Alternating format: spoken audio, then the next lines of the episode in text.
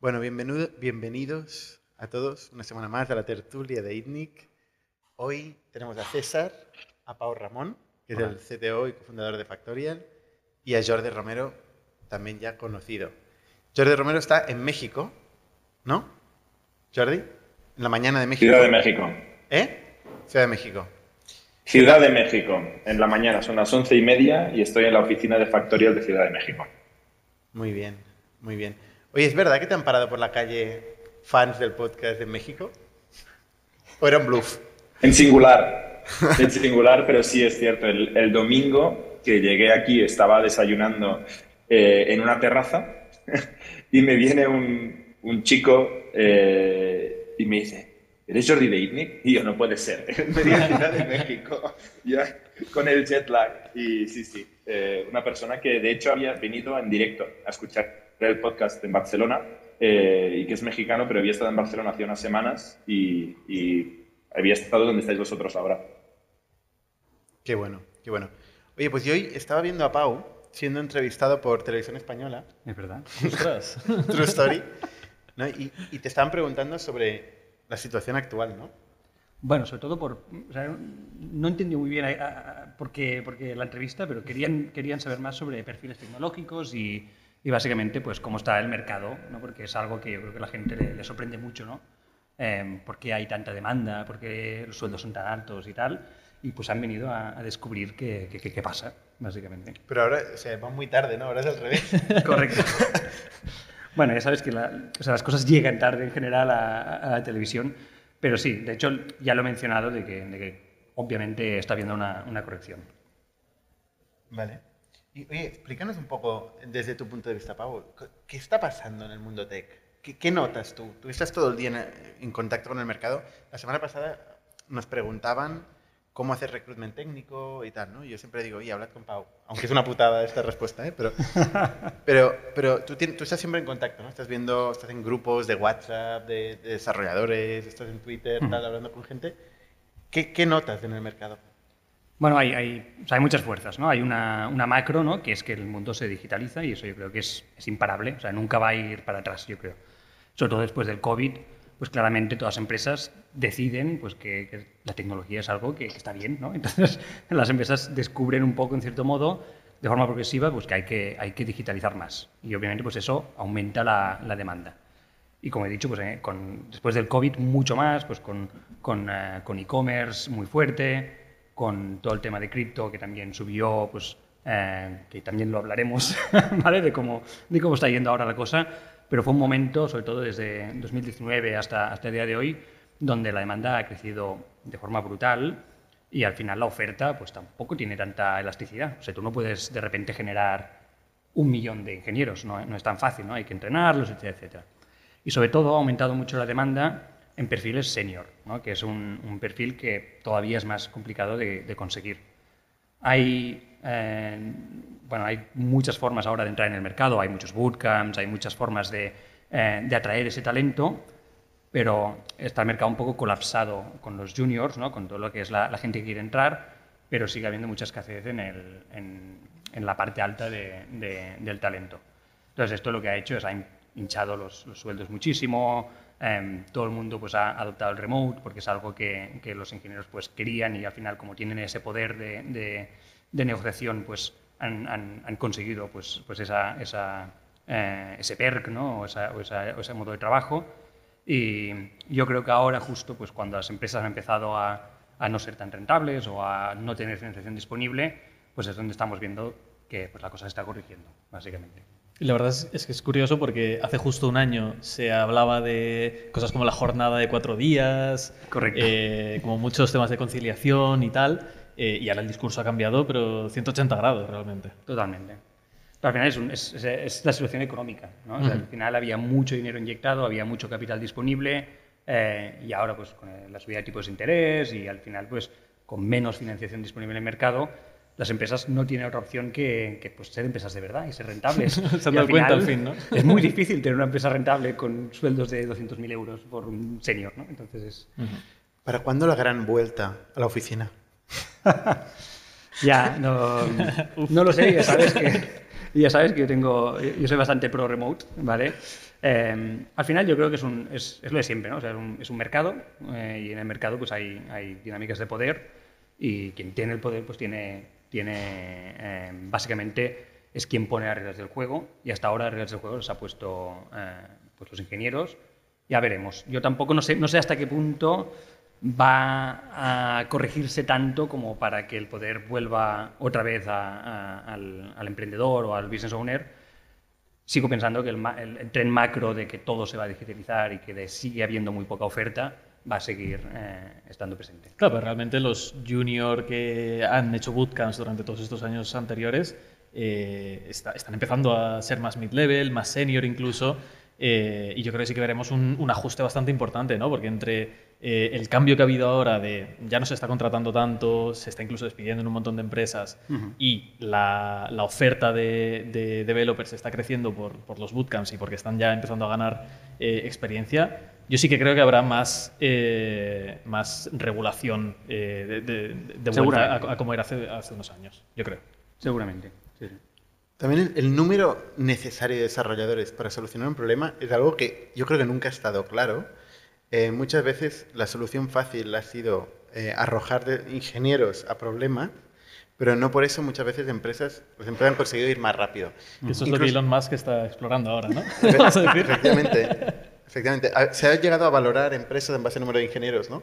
Yo creo que esto ya no, no tiene sentido y yo creo que se va a racionalizar eh, esta productividad o esta necesidad de, cuántos ingenieros necesitas para solucionar problemas. ¿no? Eso a la medida que van evolucionando los stacks y los paradigmas tecnológicos ¿no? y se va automatizando mucho más el desarrollo. ¿no? Correcto. Pero también yo creo que había un, un punto de... Eh, yo contrato ingenieros porque de esta forma trabajan para mí, aunque quizás no los necesito, y no trabajan para mi competencia.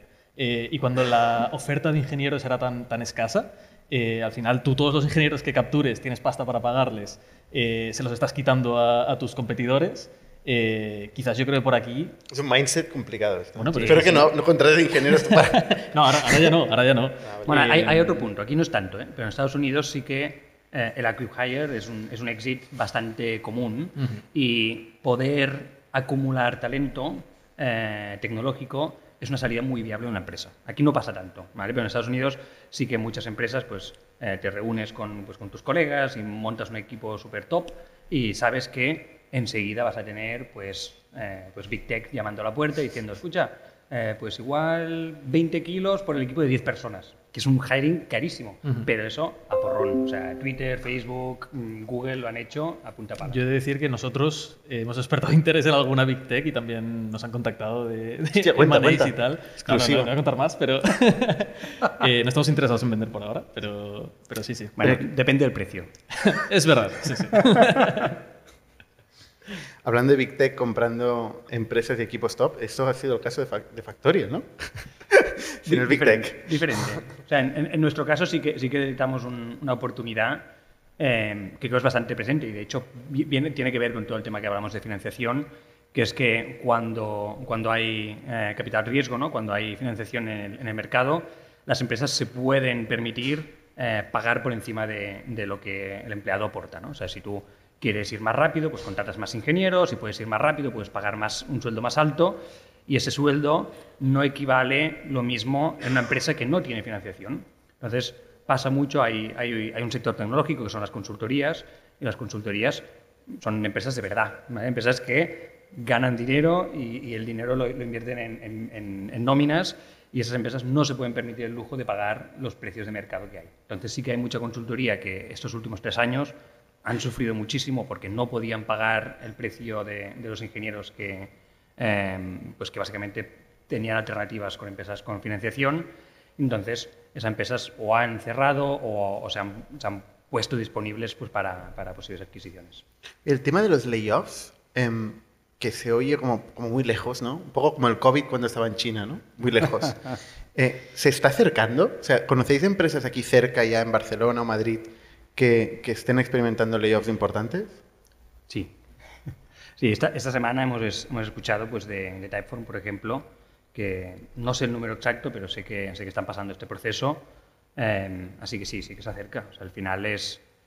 O sea, hay, hay, hay dos cosas, ¿no? Por un lado es que al final la empresa tiene que, tiene que conseguir em, tener una eficiencia, ¿no? Que pasa a ser atractiva. En años anteriores solo se estaba valorando el crecimiento y ahora de repente los mercados también están valorando esa eficiencia, no, no solo el crecimiento puro, sino que realmente la, empresa sea mm, más o menos solvente ¿no? o que tenga un camino hacia, la rentabilidad.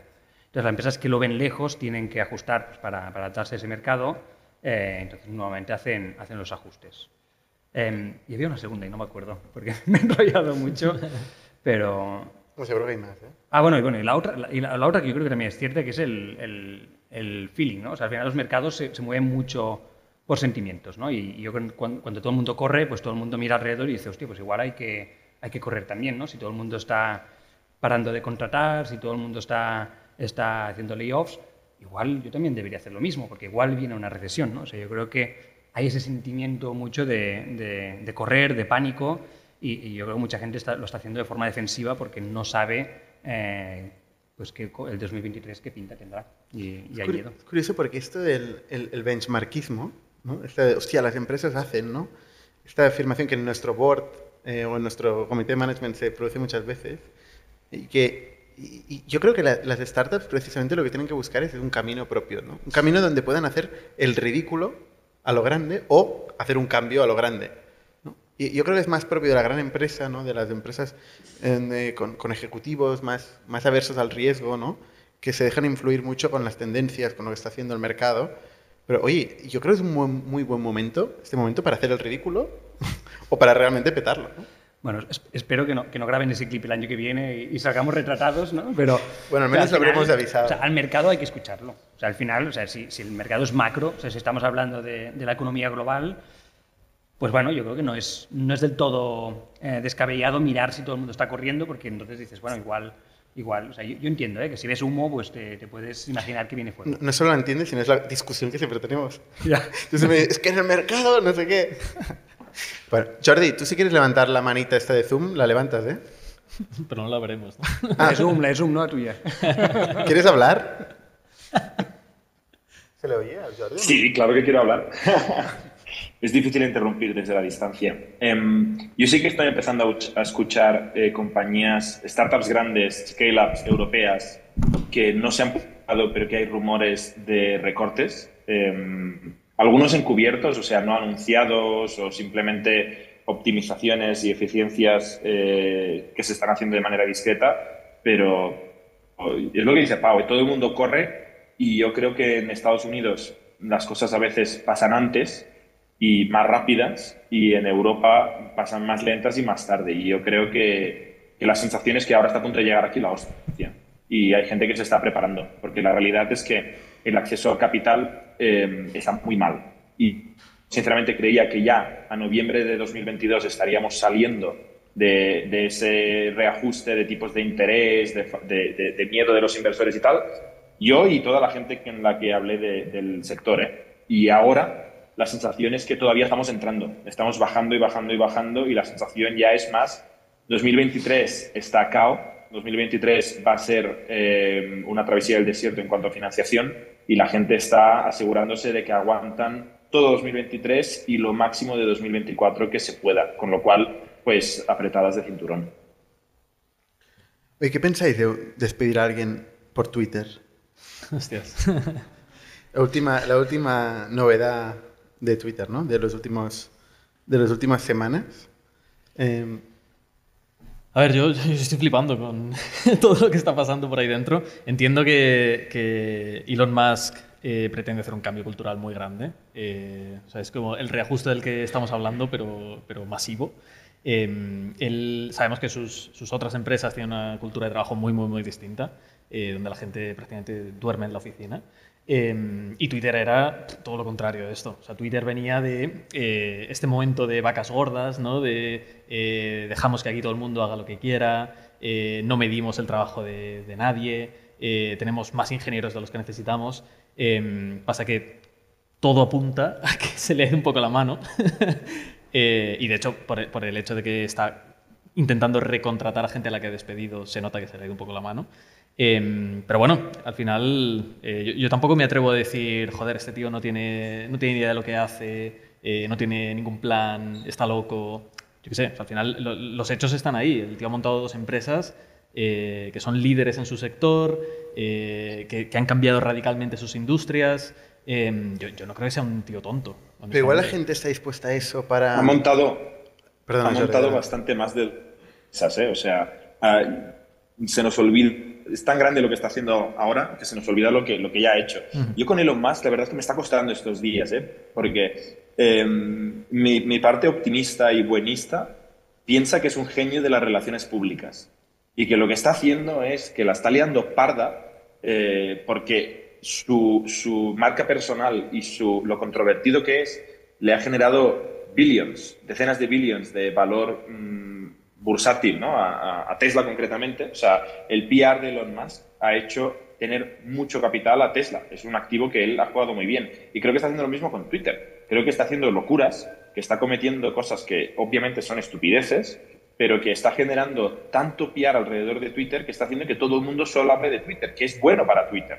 Entonces, eh, no estoy de acuerdo con muchas de las cosas que está haciendo ahora mismo, pero, pero quiero pensar que no es estupidez, sino que es una estrategia de relaciones públicas. Jordi, te veo muy utilitarista. Ahora que está de moda el, nuevo término, eh, de, después de Sandman, eh, Sandbank Fright, ¿no? Eh, el concepto del medio justifica, justifica los, los, medios justifican los fines. No, no, volvamos a Twitter. ¿Alguien puede hacer un poco un resumen de la situación actual en Twitter? Y, y, te quería preguntar, Pau, si tú fueras el CTO de Twitter, ¿Te preocuparía que deje de funcionar? A ver, si fuera el CTO de Twitter seguramente estaría en la calle. Seguramente, por los ejecutivos han salido casi todos. Exacto. Pero me preocuparía, sí. O sea, al final, em, o sea, yo creo que una cosa es el, el, fondo, ¿no? Y el fondo, pues obviamente, cuando tomas las riendas de una empresa, pues lo hemos visto todos, ¿no? Cuando entra un ejecutivo nuevo y sobre todo si entra un CEO nuevo, pues lo quiere tocar todo, ¿no? Lo quiere trastear todo. Y yo creo que eso es, es normal, ¿no? Porque quieres, quieres hacer cambios. Pero otra cosa son las, las formas. Y, estoy de acuerdo un poco con Jordi de que está aprovechando un poco el propio canal, es un poco meta, ¿no? De que, de que todo Twitter, entras en Twitter y solo se habla sobre cómo el propio Twitter se está, se está como desmontando y tal, tal, tal, ¿no? O sea, es un, un poco un circo y, y, creo que está utilizando como, como herramienta, pero sí que es cierto que o sea, al final... Eh, o sea, el contratar gente, montar una empresa, hay, hay, mucha parte que es un tema de marca y detrás y que yo creo que se está, se está erosionando mucho. O sea, yo creo que le, o sea, en, un, en, un, mercado donde, donde cueste encontrar ingenieros, le va a costar mucho atraer a talento. Yo creo, que yo, creo que lo que él quiere es atraer el talento con el que él trabaja bien.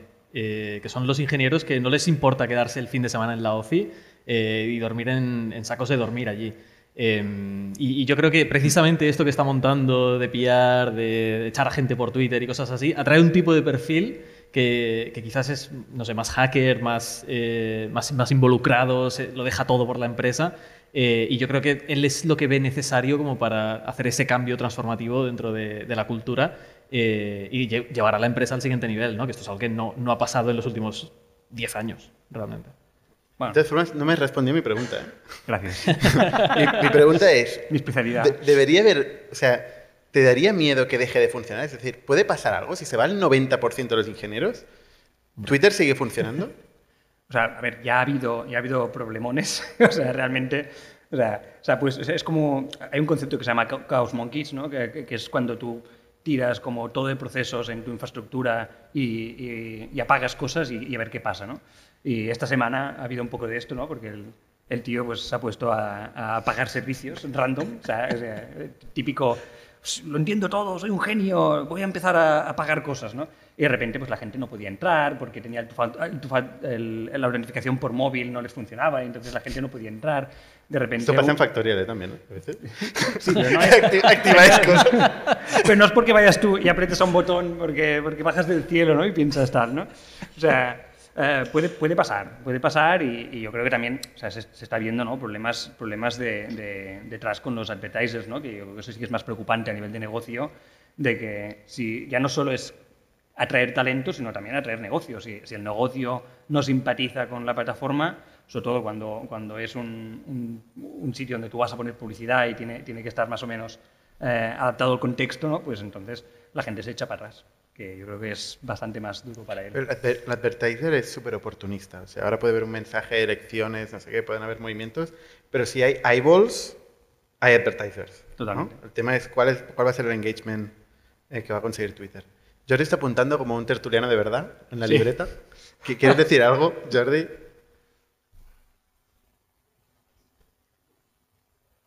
Tiene lag, tiene lag. Tengo un poco de lag. No, yo lo que está pensando sobre, sobre se cae o no se cae. Em, dos cosas, ¿no? Una es que se tiene que simplificar. Yo creo que Twitter tiene una mochila muy grande de, de, un proceso de desarrollo que públicamente se ha visto que es muy lento. Una plataforma que el último año ha avanzado, pero anteriores no sé cuántos apenas había iterado que parece que lo único que han hecho es, irlo complicando y que lo que ahora seguramente necesitan hacer es quitar un poco de grasa. El famoso RIFAC, pero hecho a cuchillo. ¿no? O sea, hecho eh, no desde un punto de vista ingenieril, sino desde un punto de vista radical de empezar a, a botones y, ver qué pasa. Yo creo que le puede ir bien a Twitter, sin tener ni idea de, de los internals. La otra cosa, Twitter tiene un rol en la sociedad como casi plataforma de comunicación desde la cual se han coordinado insurgencias, eh, se han derrumbado gobiernos, se han eh, denunciado abusos de poder de, tanto del sector privado como administraciones. ¿no?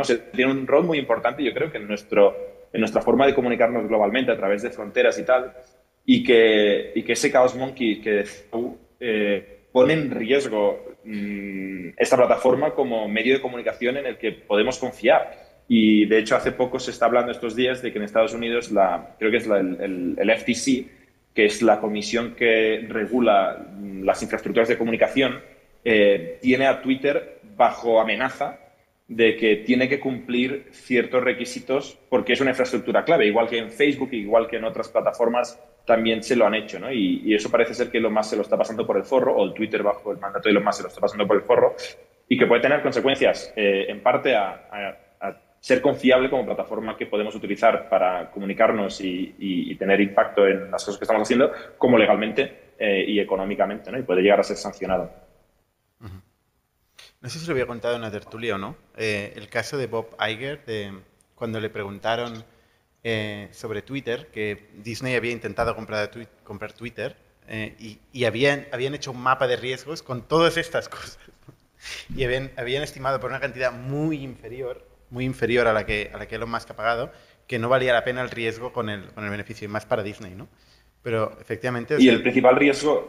El principal riesgo que ellos veían precisamente es este, ¿eh? es el de ser una infraestructura crítica para la comunicación y el derecho a la libertad de expresión, porque Disney eh, puede contar una historia de un, de un, león animado que quiere mucho a su familia y tal, eh, y nadie se va a meter en el mensaje, ¿no? incluso se están metiendo, pero imagínate si es la plataforma donde se caen gobiernos, donde se denuncia la corrupción. O sea, es un buen fregado al que una compañía eh, de entretenimiento quizá nos quiere meter. Bueno, hablando de, regulación, eh, hay muchos, últimamente hay mucho debate eh, sobre regulación. Bueno, sin ir más lejos, mañana hay el juicio de Ceranos, ¿no? de Elizabeth Holmes, donde parece ser que que ya no se va a retirar, que ya no hay más aplazamientos, ¿no? Y que está, puede estar condenada hasta 20 años de cárcel.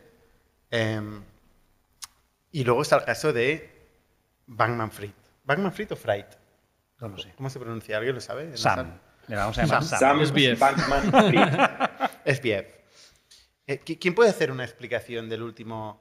Eh, Jordi normalmente lo hace muy pedagógicamente y muy bien. El estado del arte. Esta es tan es tan surrealista. Y mire que acostumbramos a, abusar la palabra surrealista, pero aquí sí que es surrealista la situación de, FTX, SPF.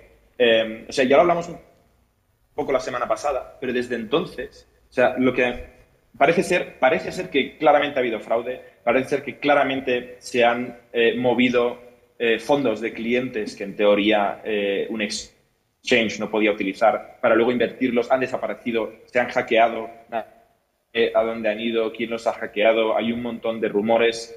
Y lo peor de todo, lo que está teniendo es BF en Twitter, donde no sé si lo estáis, pero está absolutamente loco eh, está hablando en su universo de I'm very sorry, no lo siento mucho, yo realmente todavía estoy convencido de que es un pequeño problemilla de, de, liquidity, que en realidad no ha pasado nada y que ahora lo arreglamos y que estoy en ello y tal, mientras todo el mundo está, tiene clarísimo que este tío ha defraudado. Y yo llego a un punto que entre el caos de Twitter ahora mismo y el caos de, de esta saga de FTX y Sam, Sam Bankman-Fried, ya no sé qué creerme, porque veo un montón de screenshots de DM, directos en Twitter, en teoría, de este tío a Peribox, por ejemplo, donde resulta que él ha hecho una donación millonaria a una fundación promocionada por Vox, mientras ha hecho una donación millonaria a campañas de demócratas, mientras su novia barra de la empresa cómplice en esta trama es la hija del profesor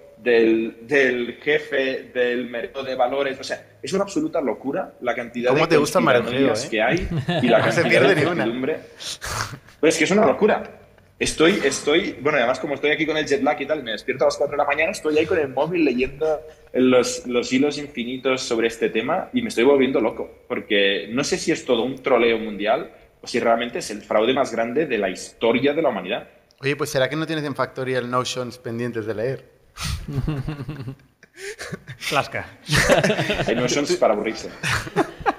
Tú, César, hablabas de una entrevista, eh, que te has leído una entrevista que le han hecho a Sí, por Twitter. Sí, sí. Eh, son los DMs estos. Sí, le hicieron una entrevista por Twitter donde básicamente se, bueno, hablaba muy mal de, de todos los reguladores eh, y decía que, lo que de lo que más se arrepiente es de haber presentado la, la bancarrota de la empresa.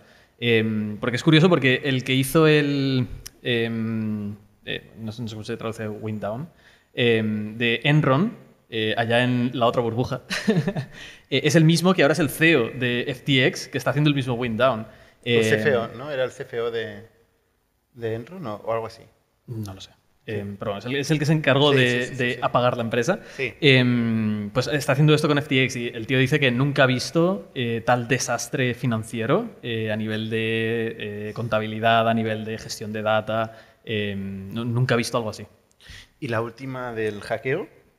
del hackeo no sé. A mí, a mí la, cosa que más me impresiona de todo es una... O sea, cuando explican, no sé si era, si era Sequoia, no sé qué, qué, fondo estaba, estaba con Sam. Era Sequoia, ¿no? Y, y el tío se, sacó de la chorra un poco así, como, no, porque con cripto vas a poder pagar el pan, no sé qué sé, yo qué sé. Una, una, una historia de esas, una, una, fumada, no sé qué, y los Sequoia, hay que invertir. Un plátano, vas a poder pagar plátanos. Exacto, ¿sabes? Y, lo, y, y Sequoia, es, es, un genio, es que no sé qué, viene de MIT. O sea, yo creo que la gente también quiere, quiere ese perfil, ¿no? Y, y se lo cree mucho, ¿no? Y cuando alguien tal... Y luego cuando terminan, cuando terminan de, de, de, de hablar se dan cuenta que el tío estaba jugando al League of Legends. O sea, el tío levantando pasta mientras estaba jugando al League of Legends. O sea, es un, eh, un personaje que básicamente iba, iba así por la vida, ¿sabes? Como, como, como genio. Pero yo lo que, lo, que flipo es que yo veía entrevistas de, en abril donde el tío decía que era super lean, que iba con Corolla, que no gastaba nada y que no sé qué. Y ahora que se, se, descubre todo esto, pues el tío tiene un jet, tiene una casa en Bahamas, y luego, por no entrar en el tema del, del utilitarismo o del effective altruism, ¿no? que es tema de esta semana en ¿no, Dani? Que has entrevistado a, a Pablo Melchor, ¿no? Sí, puede que sí. sí, bastante controversial, la verdad. Eh, bueno, controversial, no, no el caso de Pablo. No, no, no, Pablo, Pablo, Pablo, del, sí, él, él, está limpio, pero... Bueno. todo el mundo está limpio. todo el mundo está limpio hasta, probar lo contrario, pero, pero sí, el caso de Sam, sí, mm, han salido artículos y todo de, del altruismo efectivo está muerto. Porque son muchos los que tienen, porque incluso Elon Musk también en algún momento fue profeta del tema del altruismo efectivo, de volverse millonario para donar esto y a, grandes causas, eh, ser un poco el Robin Hood, eh, pero, pero bueno, ya vemos el tipo de personalidades que son y, los desastres no, y, que y donde parece que no importan los medios, ¿no? Si el fin es, es bueno, lo que pasa es que, claro, si los medios son robar a la gente, literalmente... Pero el, peor es cuando, cuando lo haces al revés, ¿no? O sea, cuando dices, para, para poder convencer a la gente, me voy a meter esta aura de genio loco, eh, que aparte no tengo ninguna necesidad material y simplemente mi objetivo es acumular el máximo de riqueza para distribuirlo. Entonces la gente pues directamente empatiza, ¿no? Y luego resulta pues que, no, era, no era trustable, ¿no? O sea, al final todo se basa en, en esa confianza y una forma de, de, instalar confianza es decir, no tengo egoísmo, lo hago para los demás. Y al final pues resulta que algo, algo sí que quería para, para su propia causa. Pero claro, o sea, este caso no era un caso de, de altruismo efectivo, era un caso de pretender que era altruismo efectivo para generar confianza, para robar, parece ser. O sea, el problema no es el altruismo efectivo, el problema es el fraude. Correcto. Sí, pero bueno, al final hay que acumular primero este dinero, ¿no? O sea, ese es el problema, ¿no? El caso de, a ver, tampoco quiero entrar aquí en controversia, pero el caso de Klarna también es un poco, bueno, prestar dinero para el consumo masivo a gente que igual no se puede permitir el consumo impulsivo, etcétera, ¿no? Acumular dinero y luego dedicarse al altruismo eh, e, efectivo, ¿no? Como es el caso de que... Os recomendamos que veáis el podcast, el podcast que hicimos con Niklas Albert. ¿no? Que él explica un poco sus reflexiones, ¿no? Y sus etapas en la vida, pero, oye, eh, hay algo también en común, ¿no? Aquí. Bueno, eh, no sé si queréis añadir algo más a este tema. El, del hackeo realmente se confirma porque el poco dinero que, que podía quedar ahí no se sabe, no se sabe. lo han robado. O sea, en Twitter o sea, que Twitter está en el centro de esta semana, puedes encontrar de todo. Que si es un backdoor, que si no sé qué. O sea, al final nadie sabe, porque es la, la gracia, la grandeza de, de, las cripto, ¿no? O sea, nadie, sabe exactamente si... Bueno, si... todo el mundo sabe que ha salido de ahí el dinero. Sí, sí. Todo. Bueno, ya, pero, pero, Y se ha movido entre distintos de, tipos de, de, quién a quién? de cripto. He visto un meme de... Bueno, todo el mundo sabe, todo el mundo sabe, no sé qué todo el mundo sabe. O sea, para mí esto es la frustración de esta semana es el, el, el concepto del, del, misinformation, o sea, que es cierto, porque estamos viendo tantas cosas que yo no he mirado el blockchain para ver dónde, cuáles son las transferencias. Hombre, pues a las 4 de la madrugada dicen... es perfecto para mirar el blockchain. No, y yo lo que veo son screenshots de gente, de cuentas anónimas con nombres ro rollo Compound 2345, eh, Monkey 42, y, y estas son las fuentes de información. Entonces, o sea, es complicadísimo saber realmente qué está pasando. Lo irónico de todo esto, yo creo que es que el blockchain, que es el, la panacea de la transparencia, y sabe absolutamente dónde está nada. Totalmente. Totalmente. Tuve muchas ganas del documental de Netflix, la verdad. Seguro que saldrá. Yo he visto un meme de, del Anonymous, ¿no? que los que han robado esto con, con el, el el pelo de, Batman detrás. Pero bueno, vete a saber. Somos un ecosistema de startups tech de Barcelona, creadores de Camalún, Kipu y Factorial, entre otras. Ofrecemos más de 5.000 metros cuadrados de coworking a startups y organizamos eventos diarios para discutir negocio y tecnología hasta la saciedad. Desde ITNIC Fund invertimos en equipos con capacidad de construir grandes productos y negocios. ¡Te esperamos!